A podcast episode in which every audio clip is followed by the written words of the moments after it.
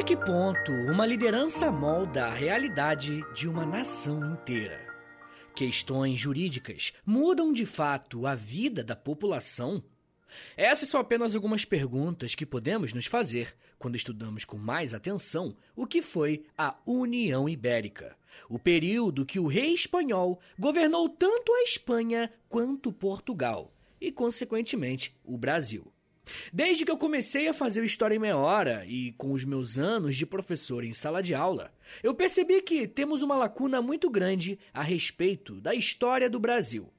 E é claro que alguns períodos são mais abordados do que outros, e alguns simplesmente somem da nossa memória. Eu acredito que um dos tópicos que sabemos bem pouco é sobre o Brasil colônia.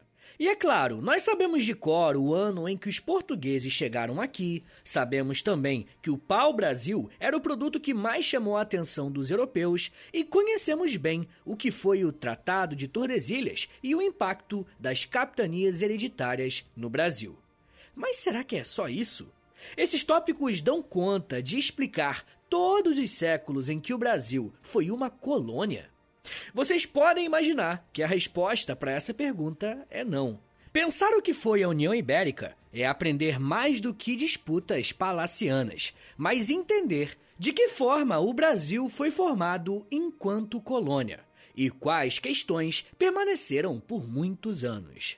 Quem estuda a história moderna está acostumado a lidar com as histórias de diversas monarquias. Recentemente eu tenho visto que muitas séries e filmes estão abordando a relação dos reis, rainhas e nobres. O interessante é que a relação entre questões conjugais e monarquias não são temas apenas do romance, enquanto um gênero de ficção. Uma das coisas mais importantes para qualquer rei ou rainha é quantos herdeiros eles irão deixar. E você deve saber que, por um bom período da história, os casamentos entre monarcas e nobres não eram firmados tendo como princípio a questão amorosa.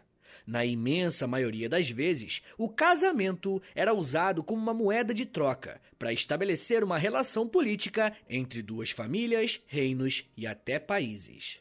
Quando um monarca tinha um filho, principalmente homem, era uma espécie de garantia da sobrevivência de uma dinastia. Essa era uma preocupação legítima de quase todas as monarquias, e a coroa portuguesa não estava fora dessa realidade. Desde o ano de 1385, Portugal estava sendo governado pela dinastia de Avis, uma família extremamente importante que conseguiu renovar a política do país. Algumas dessas reformas, inclusive, foram essenciais para que Portugal despontasse como uma das lideranças naquele processo que conhecemos hoje como as Grandes Navegações. Foi durante o século XV que Portugal chegou a regiões como o sul do continente africano, a Ásia e, é claro, aqui na América.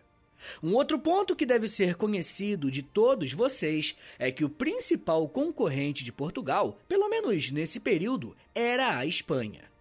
Um dos assuntos que mais vamos abordar nesse episódio é a questão dos casamentos. E aqui não é nenhuma coluna de fofoca ou casos de família real. Eu gostaria que vocês pensassem nesses casamentos sob a perspectiva da sobrevivência ou não de um império. Desde quando Dom João III assumiu o trono de Portugal em 1521, ele apresentou uma enorme dificuldade para deixar herdeiros. Dom João III era casado com Catarina de Habsburgo e juntos eles tiveram nove filhos, mas sete morreram ainda bebês. Alguns pesquisadores chegam a dizer que a morte dessas crianças gerou uma certa ansiedade na população portuguesa, pois a sobrevivência da dinastia de Avis poderia estar ameaçada. E aí você pode se perguntar, né, pô Vitão, o que que muda na vida da população ter uma família real ou outra? E essa é uma pergunta interessante, porque precisamos lembrar que o que está em jogo também é a segurança da nação. Um reino ou império que está sem o seu governante pode abrir uma brecha para outras nações tentarem invadir e assim dominarem esse território. Como vamos ver mais para frente, foi basicamente isso que aconteceu com Espanha e Portugal. Mas como eu disse, dois dos filhos de Dom João III e Catarina de Habsburgo sobreviveram. A filha mais velha, Maria Manuela, se casou com Felipe II da Espanha, e guardem esse nome. Mas ela veio a falecer com apenas 17 anos de idade. O segundo filho que sobreviveu foi o príncipe João Manuel, que desde muito pequeno apresentava uma série de problemas de saúde. Portugal respirou mais aliviado quando João Manuel se casou com a sua prima Joana, filha do grande Carlos V, que também era rei da Espanha. E aqui está mais uma característica importante sobre esse período, mas principalmente sobre o nosso episódio. Portugal e Espanha podiam ser rivais no campo econômico e de exploração do mundo. Mas, na questão política, os casamentos feitos entre as duas famílias aproximaram os dois países.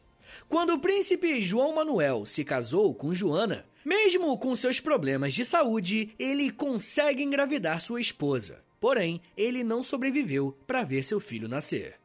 No dia 2 de janeiro de 1554, com apenas 16 anos de idade, João Manuel morreu devido a uma tuberculose. 18 dias depois, nasce o primeiro e único filho do casal, Dom Sebastião. Anos mais tarde, Sebastião seria coroado rei de Portugal, mas o seu governo representará um grande trauma para a história de Portugal um grande trauma até hoje. Muita gente costuma dizer que a decepção é proporcional ao nível de expectativas que se tem sobre algo. Todos nós sabemos que o segredo para uma vida feliz é ter as expectativas baixas, né? Mas brincadeiras à parte, o nascimento de Dom Sebastião foi uma onda de entusiasmo em Portugal. Olha só o que o historiador Márcio Honório Godoy falou sobre o assunto. Abre aspas. O nascimento de Dom Sebastião desperta novamente o desejo da retomada de um projeto de conquista de territórios iniciado pela dinastia de Avis. Projeto que estava um tanto quanto abandonado pela atual coroa de Dom João III. Enfim, diversos outros elementos que fizeram as glórias passadas de Portugal e que se encontravam em estado de profunda sonolência por causa de um reinado apático, parecem ganhar novo fôlego com a chegada ao mundo do futuro rei. Fecha aspas. Dom Sebastião era tão celebrado que ele ficou conhecido como o Desejado. Por mais que a expectativa para o reinado de Sebastião fosse grande, ele passou pouco tempo no trono português. O rei Dom João faleceu no ano de 1557, deixando o trono para o seu neto, que na época tinha apenas 3 anos de idade. Obviamente, ele não governou Portugal, e dois regentes ficaram à frente do reino entre 1557 até 1568. Desde os primeiros anos da juventude de Sebastião, ele se mostrou um católico fervoroso e alguém muito interessado em fazer seu país a voltar a viver as glórias do passado.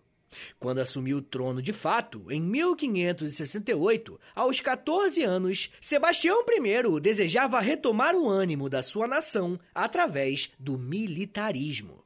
Ele reforçou o exército para fazer frente aos muçulmanos na região do Marrocos. Alguns anos antes, a Península Ibérica passou por um processo que ficou conhecido como Reconquista, que pode ser resumido como a expulsão dos muçulmanos de Portugal, mas principalmente da Espanha. Todo líder político sabe que ter um inimigo externo aumenta o apoio da população, e Sebastião usou esse argumento para iniciar uma nova fase em Portugal. E é claro que, por trás de toda a questão política, também existia um pano de fundo religioso. Para Sebastião I, lutar contra os muçulmanos era defender a fé católica. Se liga no que o próprio rei escreveu em uma carta. Abre aspas. Trabalharei por dilatar a fé de Cristo, para que se convertam todos os infiéis, para conquistar e povoar a Índia, Brasil, Angola e Mina. Fecha aspas. A batalha mais importante desse confronto de Portugal contra os muçulmanos foi a Batalha de Alcácer Quibir, que aconteceu em 1578. Esse confronto aconteceu no atual Marrocos e ele é lembrado até hoje, porque no dia 4 de agosto de 1578, Dom Sebastião I simplesmente desapareceu. E até hoje nós não sabemos o que aconteceu com ele ou com o seu corpo. A morte do rei tão esperado pela sua nação foi um mistério e um grande baque para Portugal. Além do luto de perder um rei, Sebastião I não era casado e, consequentemente, não deixou herdeiros para assumir o trono. Então, quem foi coroado como rei de Portugal foi Dom Henrique, o tio-avô do rei desaparecido. Dom Henrique já era idoso e também não tinha filhos. As coisas ficaram realmente complicadas quando Dom Henrique faleceu em janeiro de 1580. Imediatamente após a morte de Dom Henrique, Portugal entrou em uma crise profunda pela sucessão ao trono. Três netos do antigo rei de Portugal, Manuel I, reivindicaram o trono. Dona Catarina, duquesa de Bragança, Dom Antônio, prior do Crato e o rei Felipe II da Espanha. E eu já falei do Felipe II aqui no episódio, né? E eu sei que esses nomes acabam confundindo um pouco. Mas eu vou te lembrar que o Felipe II foi aquele que se casou com a Maria Manuela de Portugal, que acabou morrendo com apenas 17 anos. A disputa entre esses três pretendentes era bem complexa e cheia de prós e contras. Catarina, por exemplo, seria a herdeira legítima, por ser da Casa de Bragança, que pertencia à dinastia de Avis. Mas ela era mulher. E infelizmente, naquela época, esse era um bom motivo para impedir que uma possível herdeira ao trono assumisse a sua posição. Dom Antônio era conhecido por ser um ótimo político, mas uma coisa pesava contra ele. Existia um boato de que ele era um filho bastardo. E com isso, ficou praticamente inviável que ele conseguisse apoio dos políticos portugueses para ser o novo rei de Portugal. Mas se Antônio não tinha o apoio dos políticos, ele tinha a admiração da população lusitana. Tanto que no dia 24 de julho de 1580, Dom Antônio foi aclamado rei de Portugal pelo povo, dentro do castelo de Santarém. De acordo com Joaquim Veríssimo Serrão, Antônio foi celebrado pelo povo em Lisboa, Setúbal e em outras regiões de Portugal. Porém, nem tudo pode ser resolvido com o apoio popular. O terceiro concorrente ao trono português era alguém muito rico e poderoso. Felipe II da Espanha estava interessado em se tornar rei de Portugal e usaria sua influência política para isso. Ao contrário de Portugal, pouco tempo depois que a Espanha chegou na América, eles já conseguiram ter contato com o ouro da Mesoamérica. E isso deu a chance de Felipe subornar algumas lideranças importantes e influentes de Portugal. E como o país passava por uma intensa crise financeira e política, por conta dos anos de guerra e a ausência de um rei atuante, esse ouro espanhol meio que veio numa boa hora, mas só para os nobres, é claro. Esses mesmos nobres acreditavam que a união com a Espanha seria muito vantajoso para Portugal, uma vez que poderiam continuar desfrutando das riquezas geradas por suas colônias, mas também das colônias espanholas. Com esse apoio político, Filipe II organizou uma expedição militar para invadir Portugal e tirar Dom Antônio do poder. Filipe II designou o Duque de Alba para liderar esse ataque a Portugal, e as tropas de Dom Antônio não tiveram a menor chance. A Batalha de Alcântara foi o principal confronto entre as forças, e após a derrota, Dom Antônio precisou fugir. Com a vitória, além do exército de Alba pilhar uma série de cidades em torno de Lisboa, Filipe II ficou com um caminho completamente livre para ser coroado como rei de Portugal. Fato que aconteceu em 1581. Uma parada que é meio engraçada e até meio confusa sobre esses reis europeus é que uma mesma pessoa pode ter nomes diferentes, depende de onde ela tá. Por exemplo, na Espanha, Filipe era conhecido como Filipe II, mas quando estava em Portugal, seu nome era Filipe I, da dinastia filipina. Para todos os efeitos, eu vou me referir a ele como Filipe II só para não ficar confuso, beleza? É a partir da chegada de Filipe II ao trono que somos apresentados à União Ibérica a junção que deu a esse governante o controle de praticamente todo o continente americano de uma só vez. Ah, e para quem não tá ligado, o nome da geografia ali da região onde fica Portugal e Espanha é Península Ibérica, é o nome da península. E é por isso que a gente chama de União Ibérica. É daí que vem o nome. Eu quero falar mais sobre como que a União Ibérica foi um fator importante para a história desses países, mas também para a administração da colônia brasileira.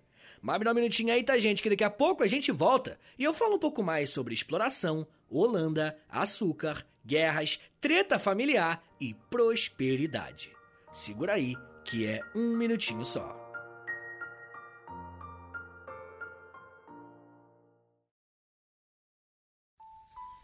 Eu sempre sonhei em poder viver de criação e de educação.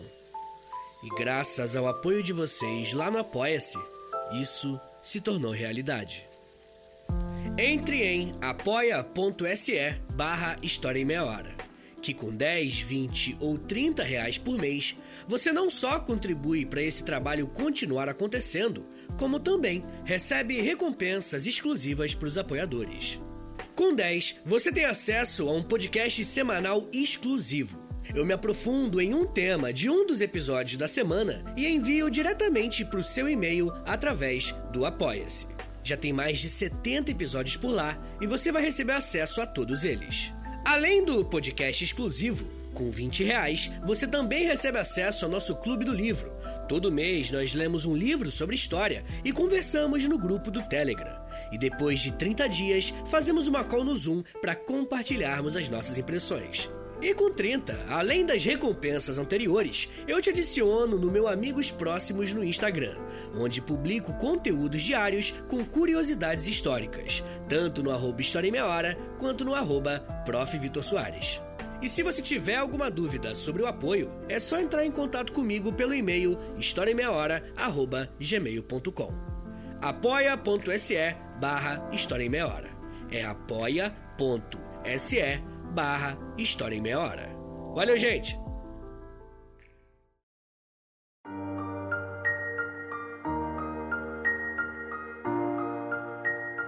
Abre aspas. E vós, ó bem-nascida segurança, da lusitana antiga liberdade, e não menos certíssima esperança de aumento da pequena cristandade.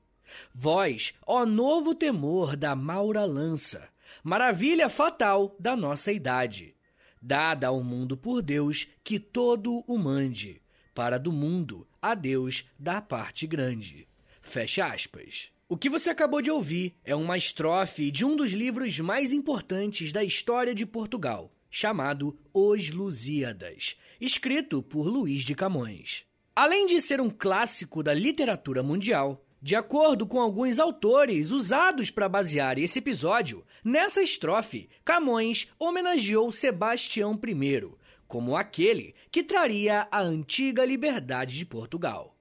Essa é mais uma prova de como as expectativas para o rei desaparecido eram grandes. Porém, com a criação da União Ibérica, um governante estrangeiro estava liderando os portugueses fato que diminuiu mais uma vez o ânimo da população de Portugal.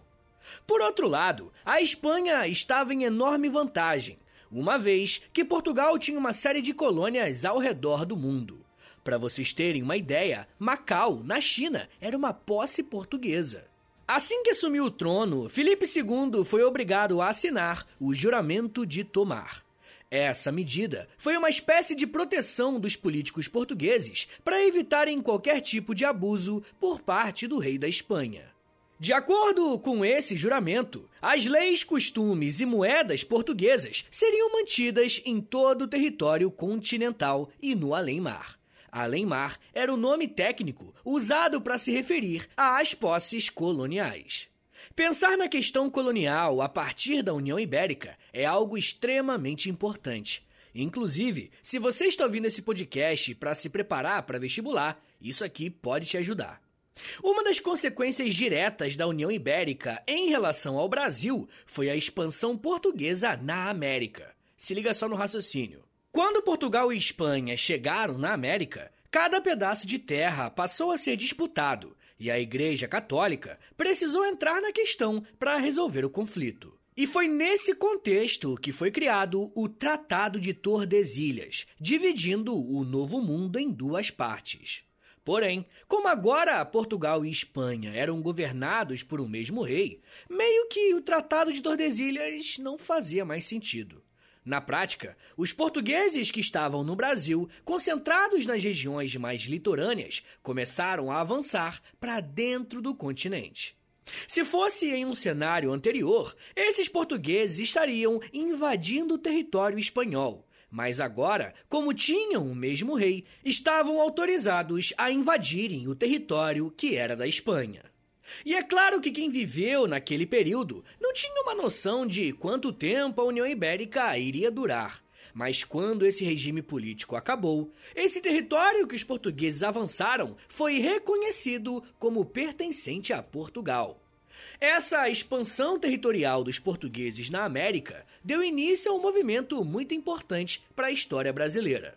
Quem fala mais sobre isso é o historiador João Fragoso, ao dizer que, abre aspas, a iniciativa de ampliar o espaço de influência lusa pertenceu aos próprios vassalos. Sirva de exemplo o alargamento do território da América Portuguesa alcançado durante a União Ibérica, e que, no sul, se deveu às expedições de bandeirantes paulistas em busca de índios e metais preciosos. Fecha aspas. De acordo com esse historiador, foi durante a União Ibérica que o bandeirismo teve início no Brasil. E se você conhece o básico da nossa história, deve saber que esse grupo vai moldar todo um debate a respeito do tratamento dos indígenas e de que forma devemos manter a memória desse grupo. Não é incomum vermos estátuas de bandeirantes sendo depredadas ou, no mínimo, questionadas sobre se deveriam ou não estar ocupando o espaço público. Inclusive, o episódio dessa semana para os apoiadores será exatamente sobre o que fazer com as estátuas ou com a memória dos bandeirantes. Se você quiser ouvir esse episódio, é só clicar no link da descrição ou acessar apoia.se barra História em Meia Hora, que você vai ter acesso a esse e aos outros 80 episódios que tem por lá, beleza? Politicamente, o rei Felipe II não interviu muito na política portuguesa, tanto na corte europeia quanto na colônia. Para administrar um território tão grande, ele criou em 1582 o Conselho de Portugal, que ironicamente ficava sediado em Madrid. Essa foi uma comissão importante que assessorava o rei em assuntos que tinham relação com o território português. Uma das estratégias adotadas por Filipe II era evitar ao máximo qualquer conflito com os portugueses. Como eu falei agora há pouco, durante a disputa pelo trono, o candidato mais popular era o Dom Antônio. E para impedir que levantes acontecessem, o rei espanhol manteve nos cargos públicos os mesmos líderes portugueses. Pela legislação da época, o rei tinha total autonomia para fazer mudanças. Porém, o Felipe II preferiu manter tudo como estava para diminuir o risco de rebeliões. Essa manutenção se fez presente não só em Portugal, como também aqui no Brasil. Se por um lado os portugueses e brasileiros podiam desfrutar de uma certa liberdade em relação ao rei, por outro, muitos consideravam que essa postura era uma espécie de abandono a tudo aquilo que se referia ao território de Portugal. Essa relação dos portugueses com o rei espanhol era meio ambígua. Por um lado, era positivo, porque os portugueses continuaram nos seus cargos, mas por outro, administrativamente, isso cobrou seu preço, como vamos ver mais pra frente. Lembra que eu passei uma boa parte do primeiro bloco do episódio só falando sobre arranjos e casamentos? Então, a União Ibérica serviu para oficializar de uma vez por todas a união dos Habsburgos com Portugal. Na verdade, ao governar Portugal, Filipe II estendeu sua força política de uma forma nunca antes vista. No momento em que a União Ibérica foi formada, Filipe II já era o rei dos Países Baixos, do Condado Franco e do Ducado de Milão. Era rei de Nápoles, da Sardenha e da Sicília. E eu citei apenas alguns nomes importantes que futuramente vão se tornar grandes nações, como Holanda, França e Itália. Todas essas posses foram mantidas debaixo da administração do rei espanhol, mesmo após a morte de Filipe II em setembro de 1598, aos 71 anos de idade. Quem assumiu o trono no seu lugar foi o seu filho Filipe III. O reino de Filipe III, à frente da União Ibérica, vai trazer uma consequência muito importante para o Brasil. Eu acabei de citar uma série de reinos que estavam submetidos à coroa espanhola. A questão é que, em vários desses lugares, haviam movimentos crescendo que desejavam a independência de suas regiões em relação à Espanha. E talvez o caso mais emblemático seja o dos Países Baixos. A Espanha estava lidando com revoltas que buscavam a independência dessa região há muito tempo. E aqui vemos um lado bom e o lado ruim de pertencermos à Espanha durante a União Ibérica. E eu digo isso porque, uma vez que o Brasil fazia parte da Espanha, se a coroa espanhola estava em guerra, na prática significava que o Brasil também estava em guerra. O inimigo da Espanha se tornava inimigo do Brasil.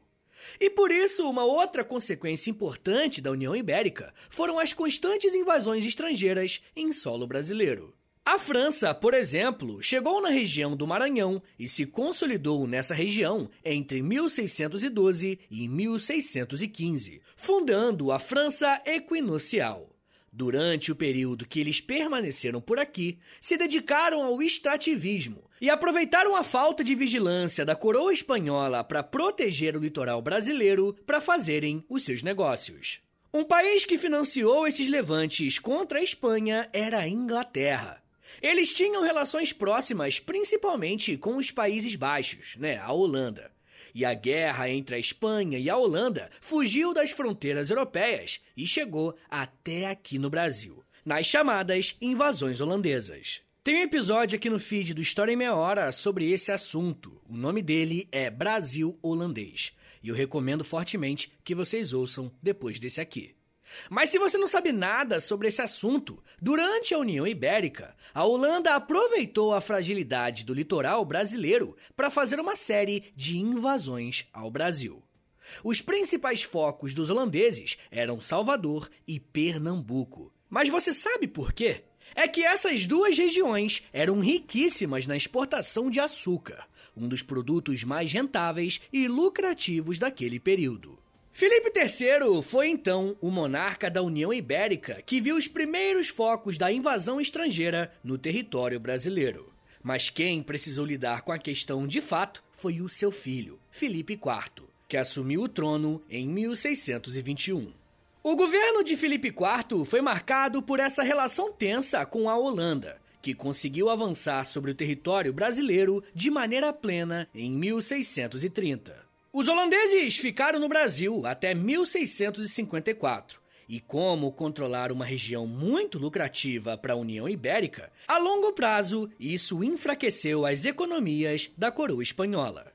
Economicamente, ao longo do século XVII, a União Ibérica estava passando por uma transformação muito grande. E quem explica isso muito bem é a historiadora Susana Monte Miranda. Abre aspas. Por outro lado, a atividade mineradora também implicou o desenvolvimento de um vigoroso mercado interno na América Espanhola, impulsionando uma crescente produção agrícola e manufatureira, necessárias para alimentar e vestir a população colonial. A riqueza gerada pela prata se somou à crise demográfica nativa, e ao pequeno número de espanhóis para estimular a importação de africanos, ampliada em fins do século XVI, quando a União Ibérica aumentou a oferta de cativos. Foram comprados quase 400 mil africanos até o ano de 1700, 85% dos quais até 1640. E as possessões castelhanas só deixaram de ser o principal mercado de cativos em 1610, quando foram ultrapassadas pelo Estado do Brasil. Fecha aspas. Essa citação da professora Susana é essencial para entender o fim da União Ibérica. Mas vamos com calma. Vimos que, quando a União Ibérica foi criada, os reis espanhóis não deram a devida atenção para alguns territórios portugueses, principalmente o Brasil. E com isso, regiões inteiras ficaram desprotegidas e diversas invasões ocorreram. Durante o período de invasões, existiu um grande fluxo migratório para o sudeste brasileiro, porque encontraram o ouro. E por isso, parte do interesse no açúcar nordestino diminuiu.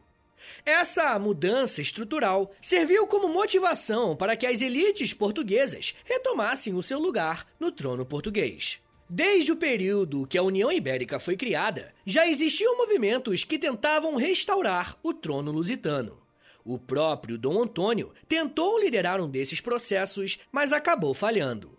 Parte da elite portuguesa conseguiu organizar a resistência em 1640, ano em que foi criado o Conselho de Guerra, para lidar justamente com essa questão. Uma guerra contra a Espanha pela independência de Portugal foi travada, e nesse mesmo ano, uma série de conflitos se iniciaram. Os portugueses aproveitaram o enfraquecimento dos espanhóis, afinal, eles estavam envolvidos em diversas guerras pela Europa. No lado português, o líder desse processo foi Dom João IV, da Casa de Bragança. E por ter conseguido vencer batalhas importantes e assim derrotar os espanhóis, Dom João IV foi coroado rei de Portugal e a União Ibérica foi desfeita em 1640. Imediatamente, Dom João IV foi considerado um herói nacional e por isso ele passou a ser chamado de O Restaurador. Porém, ao contrário do que se pensa, as guerras entre Portugal e Espanha não acabaram em 1640. Na verdade, oficialmente, elas só foram acabar em 1668, com a assinatura do Tratado de Lisboa, onde diversas possessões territoriais e coloniais foram definidas. Se formos pensar no Brasil, a União Ibérica representou um divisor de águas na nossa história. Foi após a dissolução dessa aliança que a economia brasileira mudou de foco e a economia se concentrou na região mais ao sul. E mesmo com o domínio português restaurado, os holandeses se mantiveram aqui por mais de uma década. O processo de retomada do território pernambucano vai contar com a ação de grupos locais, e esse movimento vai reverberar até no processo de independência do Brasil, quase 200 anos depois. Mas isso já é um papo para uma outra meia hora.